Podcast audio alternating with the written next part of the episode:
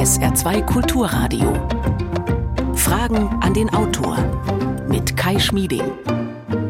Schönen guten Morgen. Kennen Sie das Gefühl, ständig müde zu sein, ständig erschöpft zu sein und nur ganz schwer rauszukommen, wenn man nicht wie heute sonntags noch schön liegen bleiben kann und uns vielleicht hier im Bett gerade gemütlich zuhören kann? Müdigkeit ist zum einen was ganz Natürliches, wenn man aber tatsächlich dauerhaft müde und schlapp ist und wenn auch Kaffeedoping nicht mehr hilft, dann ist das ein ernstzunehmendes SOS-Signal des Körpers und man sollte dringend den Ursachen auf den Grund gehen und so möglicherweise Krankheiten verhindern, meint unser heutiger Gast, Dr. Anne Fleck, Saarländerin, erfolgreiche Sachbuchautorin, renommierte Expertin für Präventiv- und Ernährungsmedizin. Herzlich willkommen, Anne Fleck, zugeschaltet per App aus Hamburg. Hallo. Ja, schönen guten Morgen. Ich freue mich sehr, sehr. Was Moin. kann man tun gegen die ständige Müdigkeit, gerade auch dann, wenn man schon die Mühlen der Diagnostik hinter sich hat?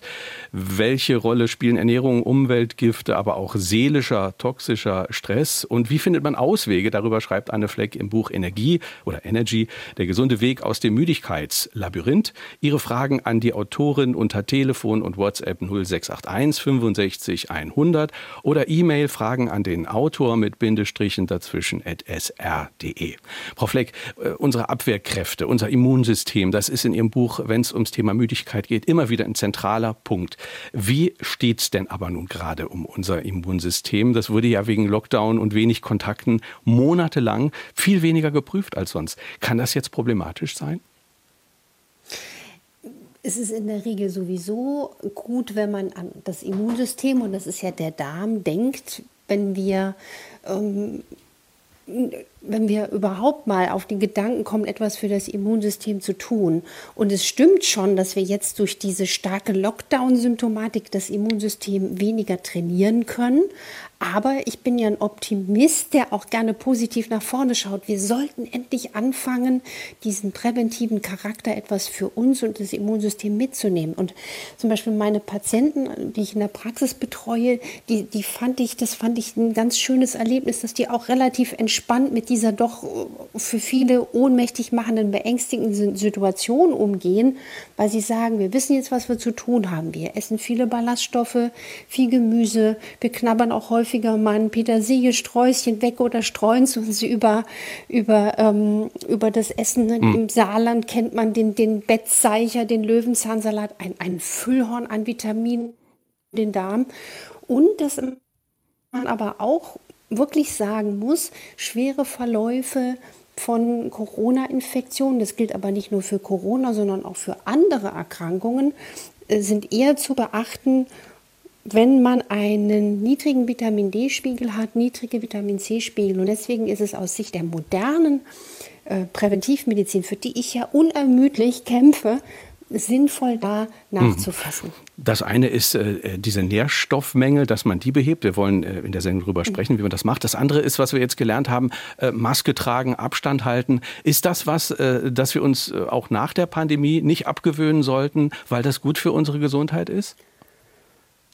Also das muss man natürlich, das ist jetzt eine Frage, die man sehr, sehr differenziert auseinandernehmen muss. Natürlich ist es ganz wichtig aus meiner Sicht, dass wir gute Hygieneregeln langfristig beibehalten. Also dass man sagt zum Beispiel, ich bin ja auch ein Freund vom Händedruck, da kriegt man ja gleich mit, ne, wie so jemand drauf ist. Ist das ein Händebrecher oder ist das so ein bisschen, aber Beispiel, was wichtig ist, Draußen sollte man Abstand halten. Wenn die Pandemie vorbei ist, hofft man aber auch wieder, Menschen mehr in den Arm nehmen zu können. Wir wissen aber nach, auch nach Forschungen, dass zum Beispiel ähm, jetzt dauerhaft die Maske draußen tragen, das merke ich bei meinen Patienten, die jetzt zum Beispiel Asthmatiker sind, ähm, dass das äh, auch, auch nicht unbedingt gut sind. Masken haben ja auch von der Herstellung auch ein paar Schadstoffe. Und ich habe jetzt gerade die letzten zwei Tage sehr lang im Zug sitzen müssen und war so erleichtert, als ich nochmal normal atmen konnte. Aber lange Rede, langer Sinn. Es macht absolut Sinn, dass wir aus dieser Zeit das mitnehmen und lernen. Hygiene ist wichtig und nicht nur zu Hause, sondern was mich auch richtig aufwühlt. Jährlich sterben ja 35.000 geschätzt etwa Menschen auch durch Krankenhausinfektionen. Im Krankenhaus. Also wir haben schon lange vor der Corona-Zeit ein riesiges Hygieneproblem und da müssen mhm. wir wirklich ran, mhm. um den Menschen wirklich zu helfen. Kommen wir zu Ihrem Buch. Sie schreiben über Müdigkeit und Sie machen äh, am Anfang ganz klar, es gibt eine gesunde Müdigkeit, also zum Beispiel die Müdigkeit nach dem Sport, die, die, die, die Erschöpfung, dass man dann auch gut einschläft. Äh, und dann gibt es aber auch eine andere Müdigkeit, eine Dauermüdigkeit. Was sind da die Kriterien? Was meinen Sie da für eine Müdigkeit, die Sie da beschreiben im Buch? Ich beschreibe einfach das, was ich seit vielen, vielen Jahren, und jetzt im Herbst bin ich ja 30 Jahre in der Medizin unterwegs, ist mir auch mal bewusst geworden, ähm, was mir viele Menschen durch meine tägliche Arbeit berichten. Wenn man morgens dauerhaft nicht erholt aussteht. Ich meine jetzt nicht die Nacht, wenn man abends vorher noch eine Serie ewig gestreamt hat, wenn man spürt, dass man nachmittags auch extrem müde ist, wenn man sich gerädert fühlt und es einfach nicht mehr aufhört, dann sollte man nachschauen. Und ich sehe einfach sehr viele Menschen, die vor mir sitzen seit Jahren und sagen, ich bin irgendwie total schlapp, aber meine Laborwerte sind alle schick. Äh, ich kriege gesagt, fahr doch mal in Urlaub, nimm's mal nicht so schwer. Jeder ist doch gestresst. Und so viele Menschen werden als Psycho abgestempelt, als Dr. Google-Kranker. Und deswegen habe ich angefangen, schon seit Jahren eben innovativ dann nach Ursachen zu forschen. Was kann es denn noch sein? Und dann kam auf einmal ein riesiger Kosmos raus, was es eben sein kann. Zum Beispiel versteckte Entzündungen, Verdauungsschwäche, unerkannte Autoimmunkrankheiten oder einfach chronischer Stress oder bestimmte äh, sogenannte Mastzellaktivierung. Super mhm. spannendes Thema. Und, und habe deswegen dieses Herzensbedürfnis gehabt, weil mein Motto ist ja, gesund bleiben ist die beste Medizin. Wenn wir jetzt anfangen, den Körper liebevoll zu verstehen, Müdigkeit, Schlappheit nicht einfach hinnehmen und uns ergeben wie wir jetzt so ein bisschen auch uns dem Virus ergeben müssen, sondern das Verstehen, mhm. dann können wir auch Krankheiten vorbeugen, Jahrzehnte mhm. später. Und Teilweise hat es so ein bisschen was auch von Dr. House, will ich mal sagen, in dem Buch, wenn es zum Beispiel genau. darum geht, ja, diesen Beschwerden auf, auf, auf den Grund zu kommen. Das ist sehr, sehr spannend. Wir wollen in der Sendung darüber sprechen, äh, welche Spuren es da gibt, wie man da vielleicht auch vorgehen kann als Patient. Wir haben ganz viele Höreranrufe schon. Wir wollen mal anfangen, die ersten zu beantworten. 0681 65 100 ist unsere Nummer, Telefon und WhatsApp. Frau Dr. Fleck, wie soll sich eigentlich der potenzielle Patient verhalten? Zu welchem Arzt soll ich gehen, um eine chronische Müdigkeit eventuell richtig zu diagnostizieren? Ich kann ja nicht äh, ein ganzes Profil ablaufen vom Internisten zum Endokrinologen und, und, und. Was wäre am besten als Profil, als Untersuchungsprofil geeignet, um dem auf die Spur zu kommen. Was für Tests müsste ich machen bzw. beantragen? Frau Flick. Ein Patient hat mal wirklich zu mir gesagt, Sie sind ja eine Mischung aus Dr. House und Meredith Grey. Das fand ich sehr sympathisch und irgendwie ist da was dran. Ähm, das ist in der Tat nicht einfach weil, und das ist jetzt, dass man auch mal das Verständnis hat, wir Ärzte in unserer Ausbildung lernen nichts zum Thema Präventivmedizin und auch innovative moderne Ernährungslehre ist im Studium bisher nicht etabliert. Deswegen bitte Verständnis, wenn man jetzt mein Buch liest und dann zum Hausarzt geht und sagt, pass mal auf, ich hätte gern das und das, dass dann manch einer vielleicht so ein bisschen mit, mit der Augenbraue zuckt. Und ich bekomme aber viele, viele Rückmeldungen von Menschen, die das Buch gelesen haben, die sich jetzt auf den Weg machen und von Ärzten, Kolleginnen, die sagen, das ist ja toll, das ist ja faszinierend, was man alles tun kann. Mein Tipp ist, gerade wenn man das Buch liest, selber auch, ne, denkt man sich, mein Gott, Verdauungsstörung, kannst du schon mal einen Hakendrachen machen, hast du, das hast du auch noch. Also, dass man nicht denkt, um Himmels Willen, sondern ganz klein anfangen. Deswegen sind ja zum Beispiel Selbsttests im Buch drin, wenn man dann weiß, aha, ich habe ein Problem mit der Verdauung, dann gibt es ja da ganz konkret einen Spickzettel, der wirklich ganz wenige solide Parameter der modernen Präventivmedizin ausschreibt sozusagen. Und das wäre als allererster Tipp, dass man mit dem Hausarzt darüber spricht. Hm. Guckt mal, das habe ich gesehen. Auf meiner Website Doc Fleck habe ich ja sogar im Download-Bereich einen Brief für den Hausarzt formuliert, damit die Menschen auch vielleicht so ein bisschen hm. auch noch was in der Hand haben. Guckt doch Lisa mal. Und dann wenn man spürt, man kommt da nicht weiter. Also ich würde es jetzt auch nicht in wilden Wildwuchs an Diagnostik machen wollen, sondern bin auch ein Praktikertyp, der sagt, komm doch erstmal ins Handeln, guck doch mal, was du schon einfach durch liebevolle Umstellung des Lebens für dich erreichen kannst. Wenn man aber merkt, man braucht doch ein bisschen mehr, auch an, an Ursachenforschung, dann kann es unter Umständen sinnvoll sein, sich auch nochmal äh, an andere Ärzte zu wenden, zum Beispiel ursachenorientiert arbeiten.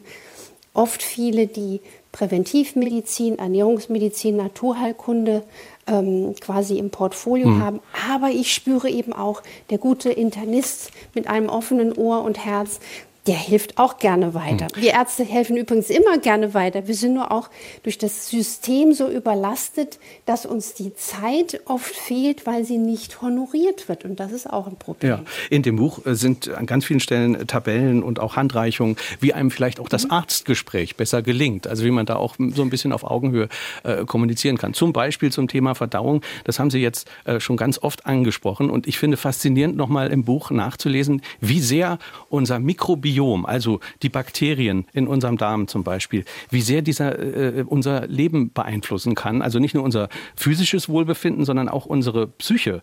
Also das Glückshormon Serotonin hat ja auch was mit dem Darm zu tun. Richtig, die Gefühle werden im Darm produziert und zwischen Darm und Gehirn, das ist richtig eine, eine ganz stark befahrene Autobahn oder wie zwei Enden, die miteinander liebevoll telefonieren. Das heißt, was wir essen, hat Auswirkungen auf unsere Gefühle und auch auf unser Energielevel. Und dazu eine schöne Geschichte von einer Patientin, die habe ich mal untersucht ich, und habe mit ihr eine ganz einfache äh, Umstellung gemacht. So nach dem Motto, ist weniger häufig, trinke zwei Gläser Wasser, kau richtig, habe ein paar wenige Nahrungsergänzungen aufgeschrieben, den Darm nach einem kleinen Heil-ABC saniert. Und ein halbes Jahr später saß sie vor mir. Und dann sagte sie zu mir, passen, passen Sie mal auf, Frau Fleck, ist das nicht kurios? Ich wollte mich von meinem Mann trennen, ich wollte meine Familie verlassen, ich wollte alles hinter mir lassen. Ich habe jetzt nichts anderes gemacht, außer ein paar kleine Rituale in meiner Lebensstilveränderung und anders gegessen. Und jetzt ist das Leben für mich wieder lebenswert. Und das meine ich eben, dass vielen Menschen gar nicht bewusst ist, dass zum Beispiel diese chronische Energielosigkeit oder wenn man auch ängstlich ist, dass das auch mit dem Darm zusammenhängt. Und der Darm ist unser Schutzschild, unser Immunsystem, aber auch mhm. unser Gefühlsproduzent. Und deswegen pflege ich ähm, mit meinen Patienten in der Praxis und auch in den Kapiteln dazu im Buch den Darm aller Menschen, die das durchblättern und, und liebevoll beherzt umsetzen. Und noch was lieber. Kai Schmieding. Es ist ja so, dass das Buch, muss man auch zugeben, das ist jetzt nicht nur so ein Oberflächengekratze, äh, kauen Sie besser, trinken Sie mehr Wasser, schlafen Sie sich aus, sondern das ist wirklich ein dickes Brett und dass man in kleinen Happen umsetzen kann. Aber wenn man es wirklich mal beherzt macht, immer mal so ein bisschen und sich nicht im Perfektionismus verheddern, dann sage ich Ihnen aus meiner Erfahrung, kann man so viel Krankheiten lindern und vorbeugen. Und ich hätte mir ehrlich gesagt gewusst, dass das Wissen, was ich da, ich habe ja mein ganzes Wissen geballt da rausge rausgehauen in monatelange Ar Arbeit, dann hm. kann man, ich hätte mir gewünscht, ich hätte es schon viel, viel früher ja. gehabt, sagen wir auch mal so. Ganz viele Fragen ja. haben wir schon, die vorliegen. An Dr. Anne Fleck, die heute Morgen ja. unser Gast auf SR2 Kulturradio, der gesunde Weg aus dem Müdigkeitslabyrinth. Das ist das Thema Ihres Buches. 0681 65 100 ist unsere Nummer. Wollen wir mal gucken, ob, ob wir noch mal ein paar Fragen noch durchkriegen. Hier ist eine nächste. Mhm verbindliche Kennzeichnung aller Lebensmittel mit dem im vergangenen Jahr eingeführten Nutri-Score ausreichend oder sind nicht weitergehende Maßnahmen wie die Steuerentlastung für gesunde Lebensmittel oder eine stärkere Besteuerung von Lebensmitteln mit hohem Gehalt an Zuckern, Fetten und Salz erforderlich? Das ist jetzt die politische Dimension. Ist die politische Dimension und die ist wirklich nicht einfach. Die Politik ist wirklich eine schwierige Operation, chirurgischer Eingriff. Der Nutri-Score ist, glaube ich, gut gedacht und schon in der richtigen Richtung, dass man quasi Lebensmittel labelt und der Verbraucher, wenn er durch den Supermarkt zirkelt, weiß, aha, hier wird es dunkelrot, nicht so gut. Aus meiner Erfahrung oder wenn man das sich genauer mit der Lupe anschaut, sehe ich aber, dass auch der verbessert werden müsste, weil zum Beispiel viel zu unreichend zwischen guten Fetten und schlechten Fetten differenziert wird. Wenn dann der, der, der, der ein, beim, wenn man beim Einkauf denkt, aha, das ist, äh, da ist Fett, das ist ungesund, dann wissen auch Menschen, die mal Buchanan das Fett gelesen haben oder die mich auch schon mal anderswo gehört haben, dass das eben nicht stimmt. Und deswegen ist es einfach wichtig. Ich bin ja ein ganz großer ähm, Freund von Freiheit. Ich weiß, dass Gesundheit individuell ist. Also es wäre ein Riesenfehler, wenn wir jedem das gleiche, den gleichen Sockel überstülpen wollen. Deswegen bin ich ein Fan, dass wir jeden Menschen, am besten schon die Kinder in der Schule, mit dem Thema Gesundheit konfrontieren und dass die dort lernen, was gesund ist zum Beispiel aus der Ernährung. Wie schlafe ich gut? Wie bewege ich mich gut? Wie kann ich mit Stress umgehen?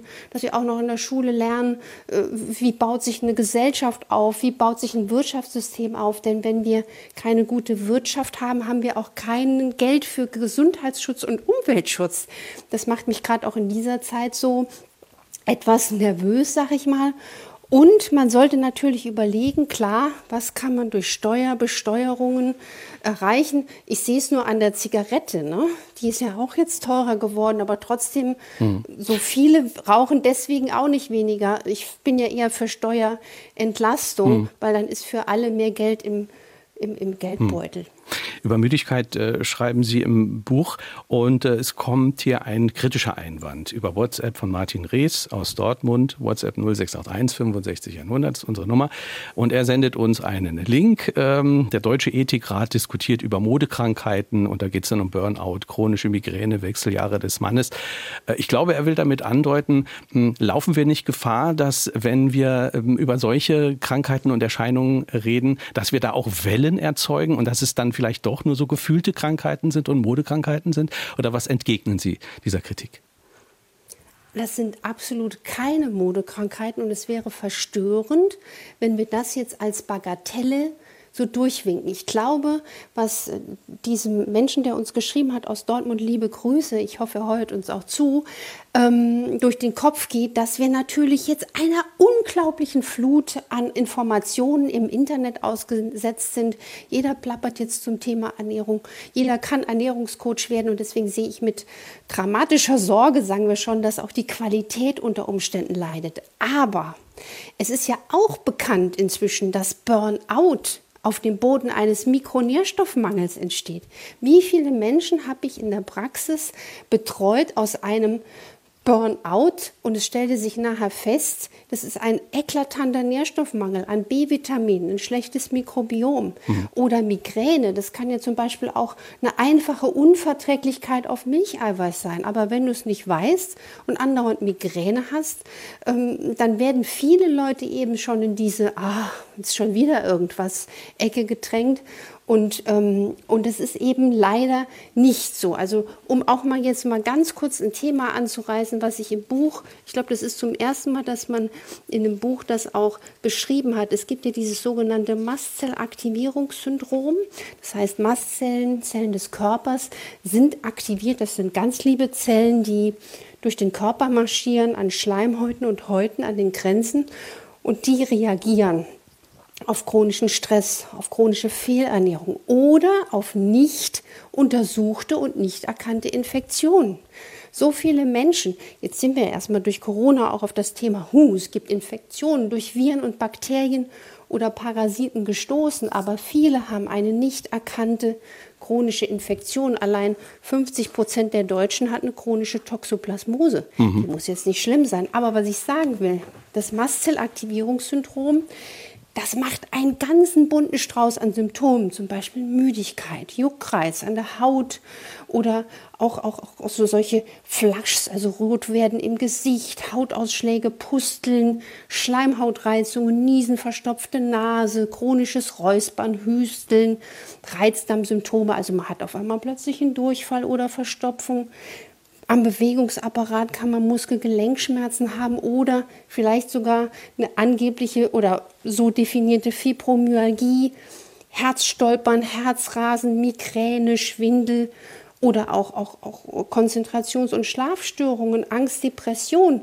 Und oder häufige Blasenentzündungen. Was ich damit sagen will, wenn Ihnen jetzt so ein Patient in der Praxis begegnet und der kommt mit diesem ganzen vollen Koffer an Symptomen, dann weiß ich, sind ganz viele Ärzte auch überfordert und denken, mein Gott, was ist das denn alles? Mhm. Und so viele werden dann in diesen Psychozug abgestellt und das ist nicht, ja. das ist einfach auch, ja. weil wir keine Antwort haben. Ja. Und genau diese wären jetzt völlig völlig fehlberaten, wenn man sagt, das ist alles nur Hysterie, mhm. ist alles nichts da. Doch, ja, es wir, gibt das äh, Problem Frau, Frau Fleck, und da muss man gucken. Werden wir konkret, weil wir ganz viele weitere Fragen haben. Ja. Äh, Mastzellen, habe ich bei Ihnen gelernt, sind der Sicherheitsdienst des Körpers und der wird äh, zu mhm. oft aktiviert, zum Beispiel bei Stress. Ja. Die Folge sind Beschwerden, äh, die dann auch falsch gedeutet werden. Das haben Sie beschrieben. Ähm, sagen Sie uns, mhm. ähm, wie kann man denn darauf achten, dass all das, was äh, Mastzellen aktiviert, dass das eher gemieden wird und dass man dagegen vorgeht? Was könnte eine konkrete Lösung sein?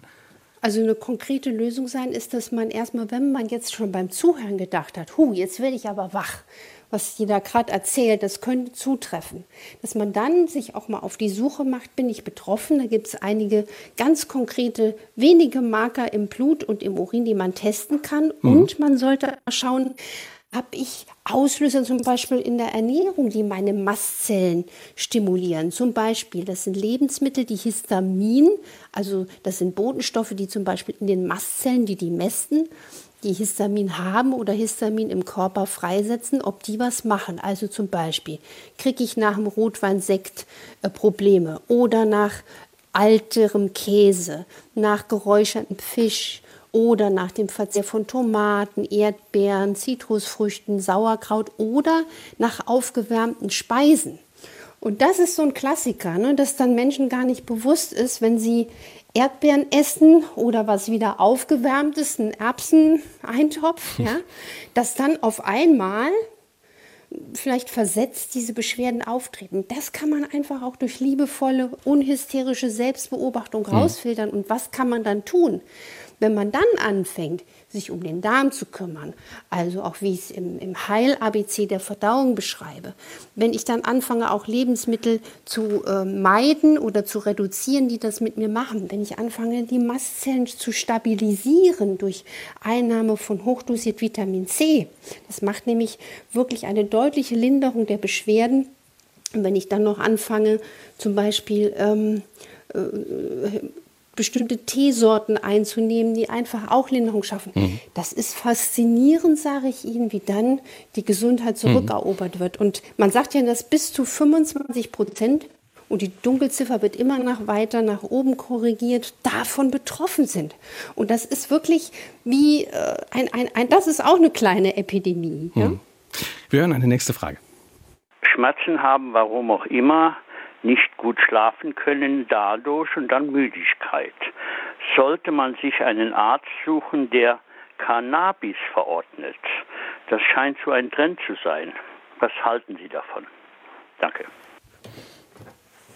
Also das äh, kann man ganz kurz sagen. Cannabis ist wirklich gezielt verordnet kann in Einzelfällen sinnvoll sein. Und jetzt muss man aber hier ganz klar sagen, wenn ich nicht weiß, woran es liegt, wenn ich nicht eine Ahnung habe, welche Ursache kann denn hierfür verantwortlich sein, da muss man erstmal gucken. Also nicht gleich in die Verordnung gehen und einfach so hier mal schnell, da die Tablette, da das Zeug, sondern liebevoll schauen, woran liegt es. Das wäre mein Tipp an mhm. unseren lieben Zuhörer. Dann machen wir direkt weiter mit der nächsten Frage. Hallo, ich möchte gern wissen äh, von der Autorin, inwieweit Entspannungsübungen dem Darm und der Gesundheit weiterhelfen. Vielen Dank. Tolle Frage. Der Darm profitiert enorm von Entspannung.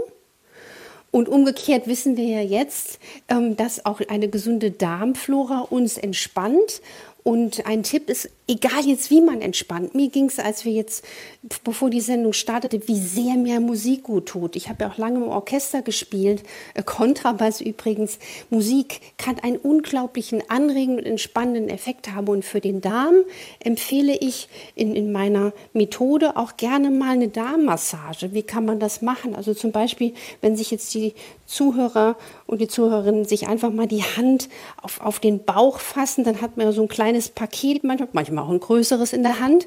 Und dass man einfach mal so ein bisschen auch den, den Darm liebevoll mal so ein bisschen über den Bauch streicht, so wie sich schwangere Frauen über den Bauch streichen oder auch mal ähm, nach oben massiert. Und ich kann wirklich nur jedem empfehlen und auch gerade, dass wir jetzt die Kinder nicht vergessen, dass wir die Entspannung als, als Ritual in unseren Tag einführen. Und zum Beispiel der Bringer schlechthin, das beschreibe ich ja auch in Energy, ist der Atem. Der steht uns jetzt, wenn ich mit Ihnen spreche, in jeder Sekunde unseres Lebens zur Verfügung. Und jeder denkt, wieso soll ich denn noch atmen? Also, so, oder richtig atmen? Ich atme doch.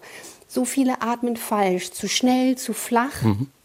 Und wenn man tief in den Bauch einatmet, oder ich sag gern in der Praxis, stellt euch vor, atmet bis in die große Ziehe rein, dann hat man einen unmittelbaren Effekt auf die Ausschüttung der Stresshormone. Das heißt, ein tiefer Atemzug. Man kann sich auch jetzt mal die Hand auf den Bauch legen oder ein dickes Buch, Energy ist ja dick, auf den Bauch legen und versuchen, dieses Buch bis zur Decke zu atmen. Dann lernt man erstmal, was tiefer Atem macht. Und das mache hm. ich auch mit meinen kleinen Nichte und Neffen. Ähm, die wussten übrigens schon vor Jahren, ach, wie man sich die Hände gut wäscht und wie wichtig der Atem ist. Und die springen gern mal Trampolin oder hüpfen und Seilspringen. All das ist Entspannung, aber der hm. Atem ist der Bringer. Eine nächste Frage. Ist es bei einem chronischen Reizdarm sinnvoll, von Zeit zu Zeit aktive Bakterienkulturen einzunehmen? Ja, und zwar bei dem chronischen Reizdarm. Da würde ich jetzt als Dr. Haus sagen, schau doch bitte mal, ob es eine Mastzellaktivierung ist, weil man geht davon aus, dass die Mastzellaktivierung die Ursache des Reizdarms ist.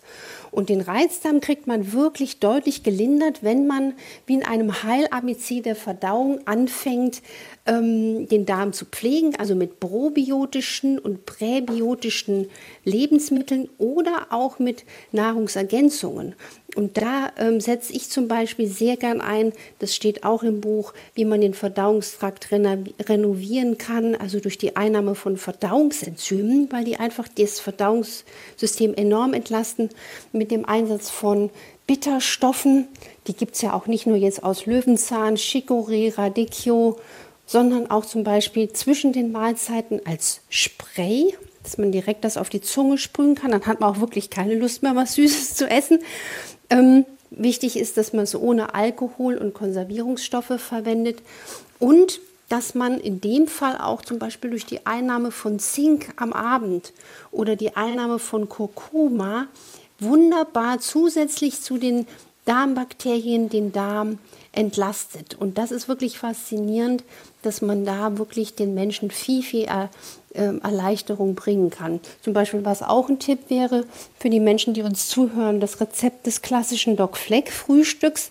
Das hat mein Patient so genannt. Das findet man auch im Buch oder auf meiner Webseite. Das ist ja eine Rezeptur aus Eiweiß, hochwertigem Omega-3-Fett, das Omega-Safe gepresst werden muss und das macht einfach lange satt und bietet eine wunderbare, eine Schleimhautpflege für den Darm wegen der Qualität der Fettsäuren. Mhm. Und da gibt es ja auch Mischungen mit Leinöl, DHA, EPA, den wichtigen langkettigen Fettsäuren. Oder noch fertig ist dann Spritzer Weizenkeimöl drin und Vitamin D gibt es heutzutage alles.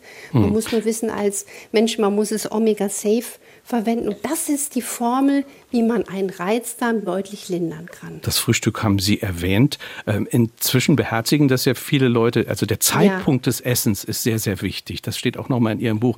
Was sind denn da die neuesten Erkenntnisse zum Intervallfasten? Ist es immer noch ratsam, den Zeitraum zwischen Abendessen und äh, Frühstück möglichst lange herauszuzögern? Richtig, deswegen nenne ich ja das Frühstück auch Spätstück.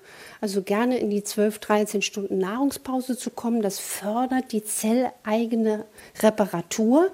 Aber man muss auch sagen, dieses für jeden, alle gleich die Empfehlung zu sagen, langes Intervallfasten, 16 Stunden, wenn Sie unter extremer Müdigkeit leiden, unter Migräne oder Reflux oder zum Beispiel eine chronisch durch Stress ausgequetschte Nebenniere haben, das steht auch im Buch zum Beispiel, dann wäre es fatal, wenn man extrem fastet und zu lange Nahrungspausen über Nacht macht. Da sage ich zu den Leuten, regelmäßig essen, 12, 13 Stunden Pause reichen und guckt, dass ihr regelmäßig esst, weniger häufig, aber regelmäßig und sich schön satt essen. Mhm. Und morgens ähm, sehr viel Wasser trinken und äh, vielleicht eher auf den Kaffee verzichten, ist das richtig? Also das ist ein Tipp aus dem Buch. Ja, ähm, zwei Gläser Wasser am frühen Morgen, weil wir das Flüssigkeitsdefizit über Nacht auffüllen. Das heißt, wenn wir zu viel Wasser Defizit bereits beim Aufstehen im Körper haben, dann hat man einfach keine Energie. Und dann kann ja der Kaffee, am besten ein schwarzer Kaffee, weil Milchkaffee steht auch im Buch, kann müde machen, wenn ja. man Milcheiweiß nicht trägt, nachgeladen werden. Es gibt aber ein Phänomen, das habe ich selber ausprobiert und auch in dem Selbsthilfeprogramm beschrieben. Wenn man mal irgendwann, das muss ja jetzt nicht sein, aber mal ausprobiert, man langsamen Kaffeeentzug macht, wie es einem damit geht. Weil manche vertragen Kaffee toll und für manche macht er einfach die Stresshormone, hält er die immer wieder in der Schleife. Und ich habe festgestellt, dass ich dann mal wirklich in den Monaten, ich trinke auch ab und zu gern und wirklich gerne Kaffee, ich liebe das einfach vom Geschmack, aber es war für mich eine wahnsinnige Erfahrung, dass ich ohne Kaffee eine wahnsinnige Energie hatte. Mhm. Und das ist so ein Tipp, den man einfach mal liebevoll ausprobieren kann. Mhm. Das ist ja ein genereller Tipp, äh, der immer wieder im Buch vorkommt, ähm, dass man vielleicht bestimmte Nahrungsmittel, die eben Beschwerden verursachen könnten, dass man die einfach mal zwei Wochen weglässt und dann mal guckt, was passiert. Das steht ja an vielen Stellen. Richtig und, und auch rausfindet, was zu mir passt. Deswegen ist das ja hm. so brutal, wenn überall steht, essen Sie Paprika, essen hm. Sie Tomaten. Ja, wenn du damit aber ein Problem hast, und viele haben mit Paprika und Tomaten ein Problem, weil die Haut von Paprika und Tomate ist sehr histaminreich. Das heißt, man denkt, juhu, ich esse jetzt was Gesundes und kitzle damit aber meine Mastzell äh, Aktivierung. Deswegen kann man ja auch einfach mal schauen, dass man Paprika und Tomate oder wenn man es warm ist, die auch die Haut von der Tomate trennt. Und auch bei Paprika roh würde ich nicht abends essen, weil das ist für den Verdauungstrakt eine Wahnsinnsarbeit. Und, und dass man individuell wirklich schaut, was passt. Und viele Menschen haben, ohne es zu wissen, ein Problem mit Milch, also Kuh, Schaf, Ziegenmilch und leider auch zunehmend mit ähm, Gluten. Also das ist auch unter Umständen so, dass dann das tolle Bibu-Dinkelbrötchen einen auf Dauer müde und schlapp macht. Und da liegt mir so viel daran, dass man das rausfindet, damit man einfach sich nicht jeden Tag in dem Denken, ich esse was Gesundes, dann doch schadet. Bei Gluten ist ja interessant, ähm, manche Menschen schwören seit einiger Zeit auf glutenfreie Produkte. Also Gluten ist dieses Klebeeiweiß in Backwaren, das macht die so schön mhm. zart. Ähm, manche sagen mhm. nun auch bei diesem glutenfrei-Trend, der sei ein hypochondrischer Hype, der von äh, der Nahrungsmittelindustrie vorangetrieben wird. Da widersprechen Sie im Buch aber wirklich ganz energisch. Richtig, da habe ich auch, ich bin ja auch ein Freund von Wissenschaft und Wissenschaft, eine gute Wissenschaft hinterfragt sich immer kritisch. Das hätte ich vor fünf bis zehn Jahren auch noch nicht so gesehen wie heute. Es ist sogar klug, wenn die Industrie nachzieht und den Menschen Angebote macht zur glutenfreier Ernährung. Ich meine, wer isst denn schon freiwillig gerne glutenfrei? Das zeigt einfach, die Nachfrage steigt, weil es Menschen zunehmend merken, dass sie damit ein Problem haben.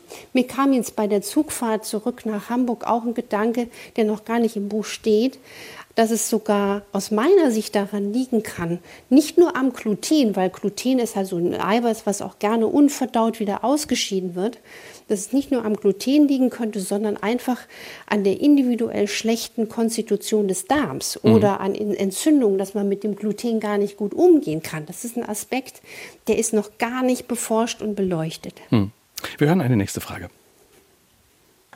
Was, was halten Mediziner von den rezeptfreien Mitteln, die ständig per Reklame angepriesen werden? Also pauschal halte ich erstmal von viel hilft viel nichts. Und auch hier wäre meine dringende Nachricht, mit einem Profi, der sich richtig auskennt, Dinge zu besprechen. Also es gibt natürlich sehr viel Unfug da draußen und ähm, wenn man etwas regelmäßig einnimmt, also zum Beispiel auch Nahrungsergänzung, die nie die gesunde Nahrung äh, auflösen soll, dann immer schauen aufs Etikett, ist das ein Reinsubstanzenprodukt, also frei von Zusatzfarbstoffen, frei von Laktose, also Milchzucker und Gluten. Und das ist das Aller, Allerwichtigste. Also jetzt nicht wie wild irgendwas organisieren, weil man denkt, es könnte, sondern ähm, mhm. im, im, Zweifel auch mit dem Hausarzt sprechen mhm. und das Etikett lesen. Nahrungsergänzungsmittel ist, ist ein, ein, ein, Thema, das oft vorkommt in Fragen. Hier auch gerade eine WhatsApp-Frage wieder. Die seien ja oft teuer und äh, die halten auch nicht immer das, was sie versprechen. Äh, gibt es konkrete, die Sie empfehlen würden? Also Sie sagen, man, man soll schon auf, auf Vitamin D ein bisschen achten und auf Vitamin B12. Ist das richtig? Richtig. Also ich habe ja deswegen auch meine ganze mein Ansatz und auch da ein ganzes Kapitel drüber geschrieben, dass man mal lernt, was macht den Sinn aus Sicht der modernen, man nennt das funktionellen Ernährungsmedizin von Nahrungsergänzung. Und man muss ganz klar sagen, es gibt da viel, viel ähm, nicht gesunde Sachen, wenn das zum Beispiel Titandioxidhaltige Produkte sind, also Zusatzstoffe, die insgesamt nicht gut sind. Wir wissen ja auch, dass Titan, also ein, ein, ne, ein, ein, ein Stoff, der die Lebensmittel und ähm, die Zahnpasta unter Umständen äh, weiß macht, im Körper nicht gut vertragen wird. Genauso wie das auch unter Umständen von Metall im Mund sein kann. Mhm. Darüber gibt es ja auch ein riesiges Kapitel. Aber was mich so auffühlt, dass man, wenn man Nahrungsergänzung aus guter Qualität, also nochmal Stichwort Reinsubstanzenprinzip, individuell umsetzt, dann merke ich, dass es den Leuten deutlich besser geht, aber man braucht manchmal ganz, ganz wenig. Und was man jetzt für alle, die uns zuhören, sagen kann, man profitiert von der Einnahme von Vitamin D und da sollte man auch die Kleinstkinder und die Jugendlichen, die 12-, 13-Jährigen, die dürfen wir jetzt nicht vergessen. Die brauchen das genauso wie der ältere Mensch und Vitamin D liebt die Anwesenheit von Magnesium, und es ist Sinn, auch nicht nur in dieser Corona-Zeit, wenn man müde ist, mit der Einnahme von Vitamin C nachzuhelfen. Davon profitieren auch die Menschen mit den eben genannten Beschwerden bei der Mastzelle. Und, und, und auch die B-Vitaminversorgung, die Selen- und Jodversorgung aufrechtzuerhalten. Und das B12 ist ja vor allen Dingen Thema für die pflanzenbetonten Esser, Vegan und Vegetarier. Und trotzdem sehe ich viele Menschen, die sogar lebenslang Fleisch gegessen haben, die können auch einen Vitamin B12-Mangel haben. Und mhm. da ist mein dringender Tipp, mal mit dem Hausarzt sprechen, Vitamin B12 und Vitamin D messen lassen und dem Mangel vorbeugen. Mhm. Das ist modern. Dr. Anne Fleck ist heute Morgen unser Gast auf SR2 Kulturradio. Es geht um einen gesunden Weg aus dem Müdigkeitslabyrinth. Ganz viele Hörerfragen haben wir. Wir hören mal eine nächste.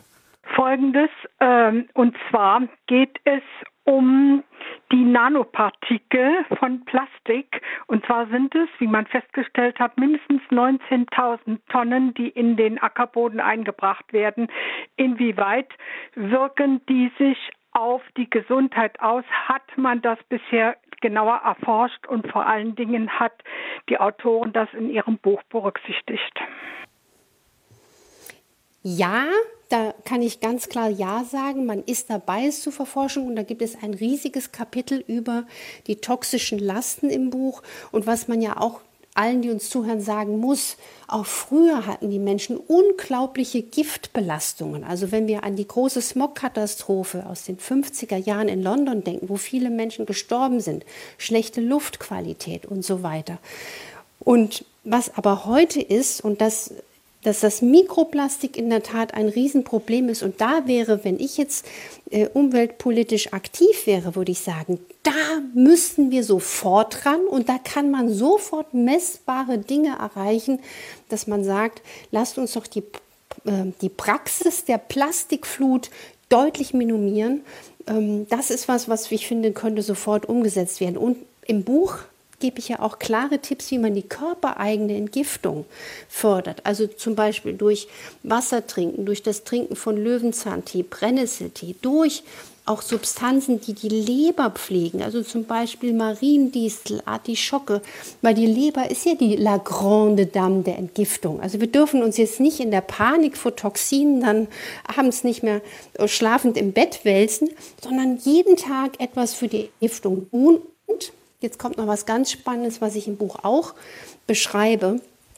Es gibt wirklich Menschen, die so belastet sind, auch, auch zum Beispiel durch ähm, äh, chronische Infektionen oder auch ähm, durch Giftstoffe, ohne es zu wissen, die von einer ähm, Therapie, wie zum Beispiel die Immunapherese, also dass man gezielt über einen Filter aus dem Blut ähm, Giftstoffe ausleitet, profitiert. Und das ist, das ist eigentlich, finde ich, ein ganz moderner Ansatz der Ursachenforschung und Therapie, der aber leider nicht hm. äh, gängig, äh, gängige Praxis hm. ist. Aber ganz entspannt bleiben, jeden Tag was für die Entgiftung tun, über die Ernährung, über das, was wir trinken.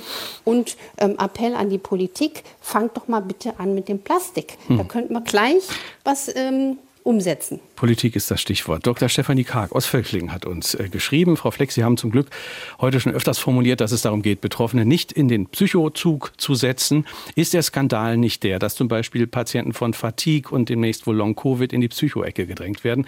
Verstärken Sie das nicht, indem Sie auf die Selbstoptimierung verweisen? Geht es nicht darum, der Öffentlichkeit und Ärzten deutlich zu machen, dass das ernsthafte, von der WHO anerkannte Krankheiten sind, die systematisch ernsthaft durch die Mediziner und nicht nur durch liebevolle Selbstoptimierung oder teure Igelleistungen behandelt werden sollten. Das ist der Einwand oder die Frage von Dr. Stefanie Karg aus Völkling. Frau Fleck.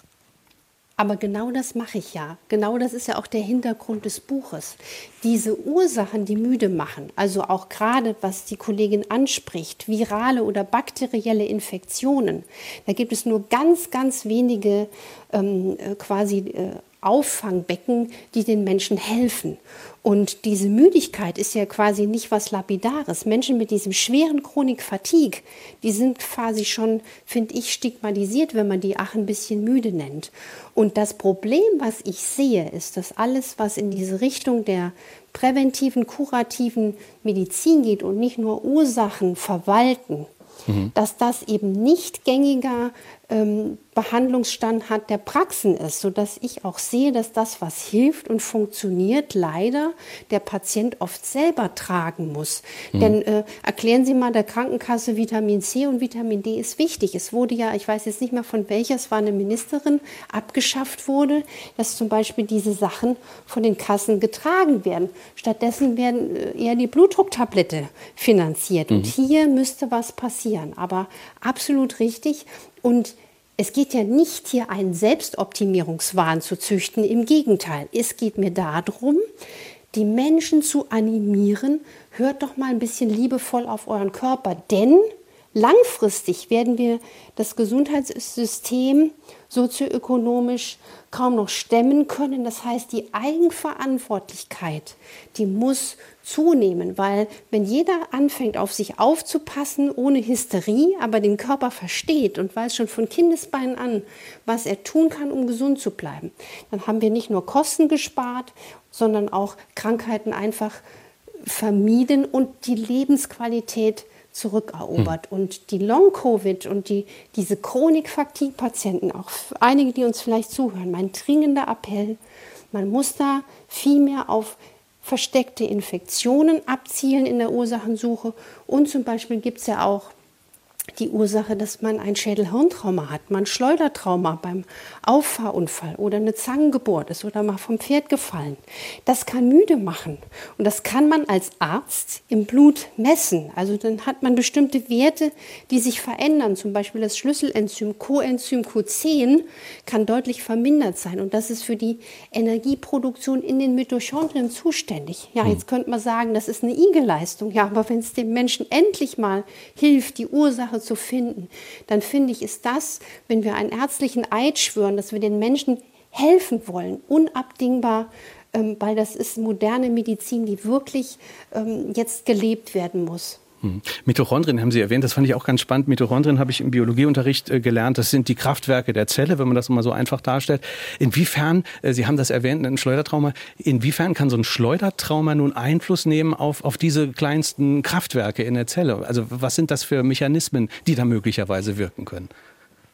Ähm, das ist belegt und es ist ganz, ganz spannend, dass man, ähm, deswegen frage ich zum Beispiel auch in meinen Fragebögen und auch in der Praxis Menschen nach solchen Sachen. Hatten Sie mal einen Schleuderunfall? Sind Sie mal vom Pferd gefallen? Sind Sie eine Zange geboten? Viele sind irritiert.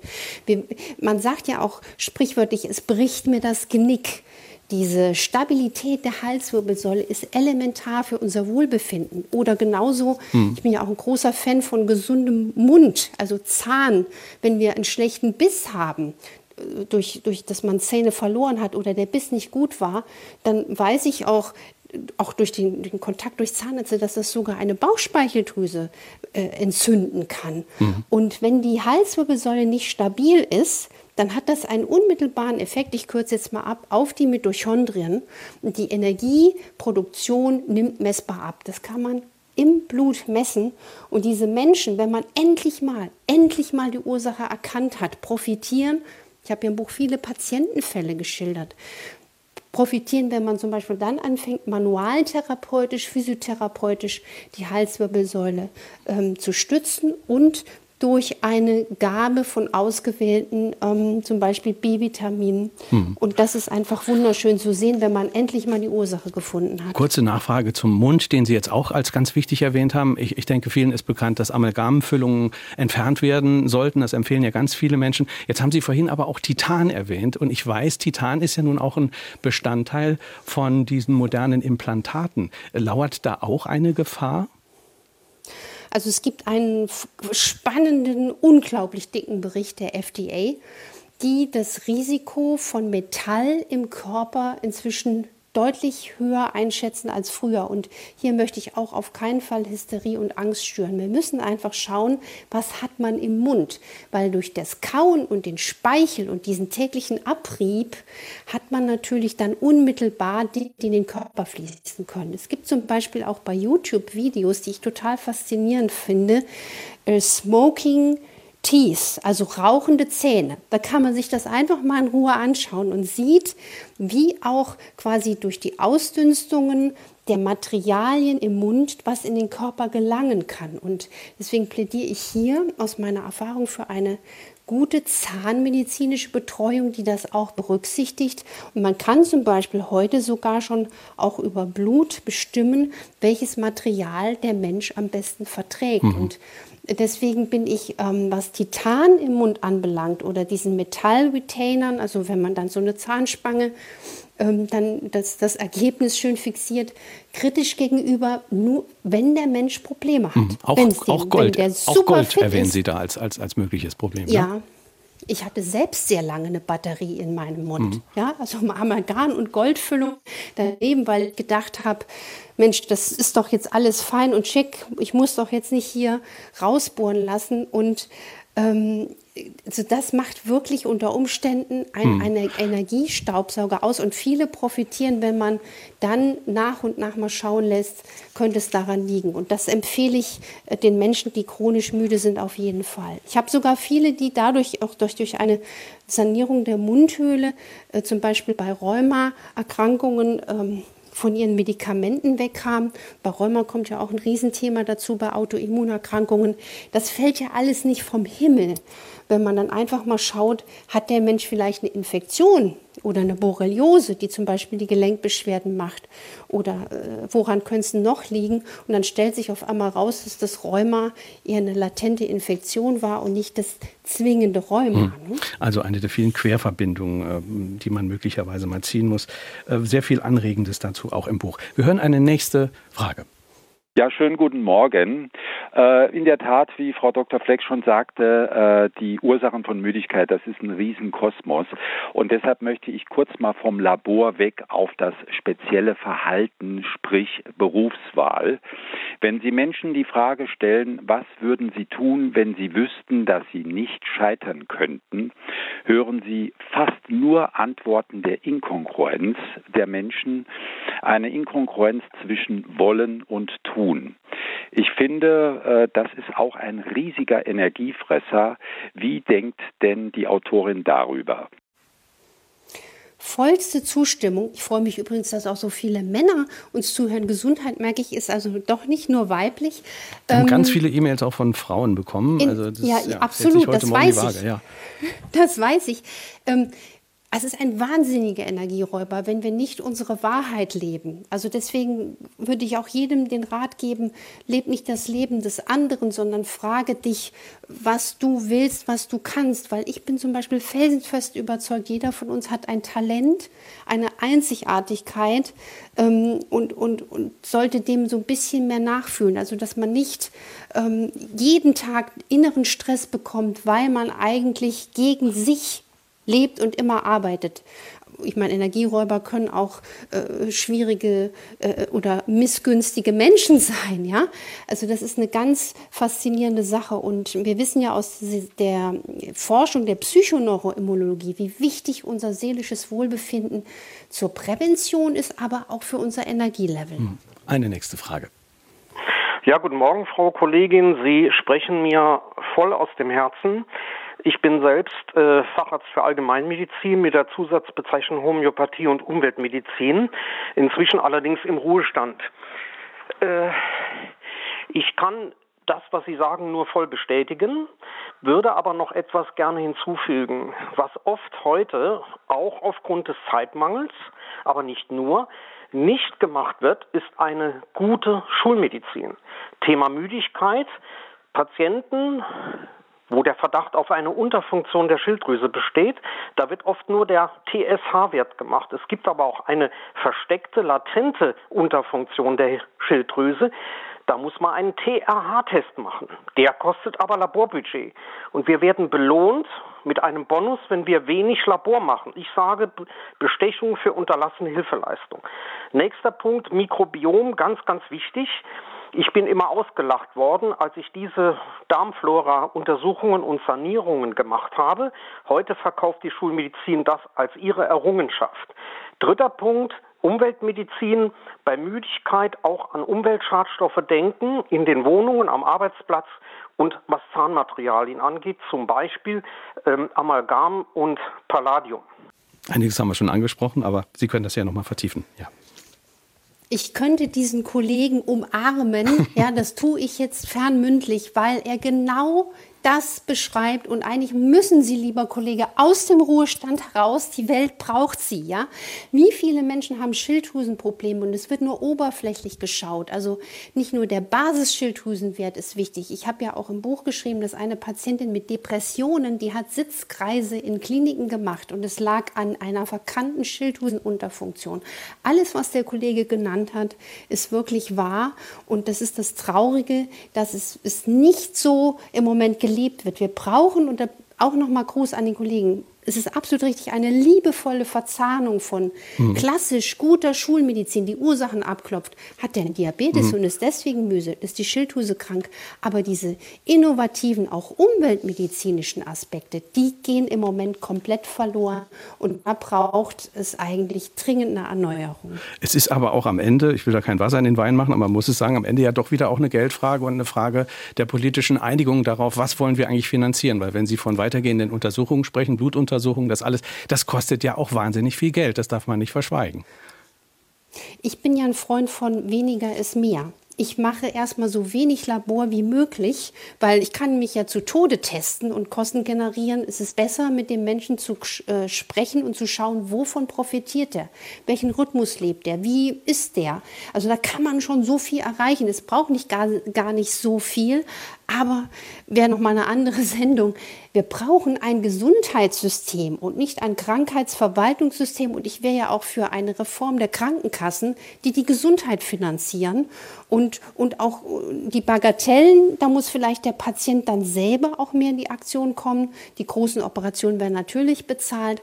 Aber dass wir diese modernen Ansätze wirklich mhm. ähm, gelebt bekommen. Und da müsste auch der, der, der quasi das, äh, die Zusammensetzung der Kataloge, was die Kassen finanzieren, da müsste man mhm. eigentlich durchkerchern. Ich bin jetzt so ein bisschen Karl Lagerfeld-mäßig drauf. Wir könnten jetzt hier wahrscheinlich noch zwei oder drei Stunden über das Thema reden. Leider haben wir nur noch zwei Minuten. Ja. Lassen Sie uns zum Schluss nochmal zusammenfassen. Den Weg aus dem Müdigkeitslabyrinth, den beschreiben Sie auch im Buch nochmal im letzten Kapitel. Äh, ein Stichwort ist die Zeit zurückdrehen, den Hausarzt ins Boot holen. Beschreiben Sie uns, wie finden ja. wir den Weg? Einfach, einfach. Ruhig bleiben, entspannt bleiben, aber einfach mal sich liebevoll Zeit nehmen. Gucken, wie esse ich, wie schlafe ich, wie kau ich und man kann ja schon durch einfache Maßnahmen bessere Ernährung, äh, regelmäßig trinken und besser äh, Schlafrhythmus finden, so viel erreichen, Stress reduzieren. Und wenn man bei den Selbsttests zum Beispiel ankommt, oh, ich glaube, ich habe aber ein Problem mit Entzündungen im Körper oder das und das, man dann einfach sagt, jetzt gucke ich da Dr. Hausmäßig doch noch mal gezielt nach und nicht verzweifeln, sondern eher mit der Hoffnung aus diesem so schönen Gespräch herausgehen, man kann Ursachen finden und man kann Lebensqualität zurückerobern. Mhm. Und es geht Ihnen dabei nicht um Selbstoptimierung in erster Linie oder gar nicht um Selbstoptimierung, sondern ja um, um eine andere Kommunikation auch mit dem Arzt.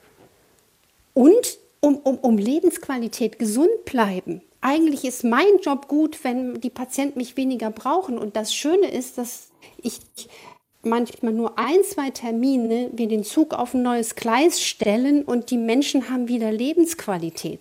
Und das muss eigentlich das Ziel sein. So wie im alten China. Man geht zum Arzt, um gesund zu bleiben, aber nicht, um, um, um Krankheiten äh, glatt zu bügeln.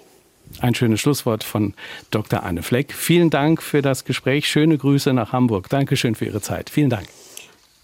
Ich danke Ihnen ganz herzlich und Grüße in das schöne Saarland. Vielen Dank und Grüße an alle. Energie, der gesunde Weg aus dem Müdigkeitslabyrinth, erschienen bei DTV. 432 Seiten kosten 25 Euro.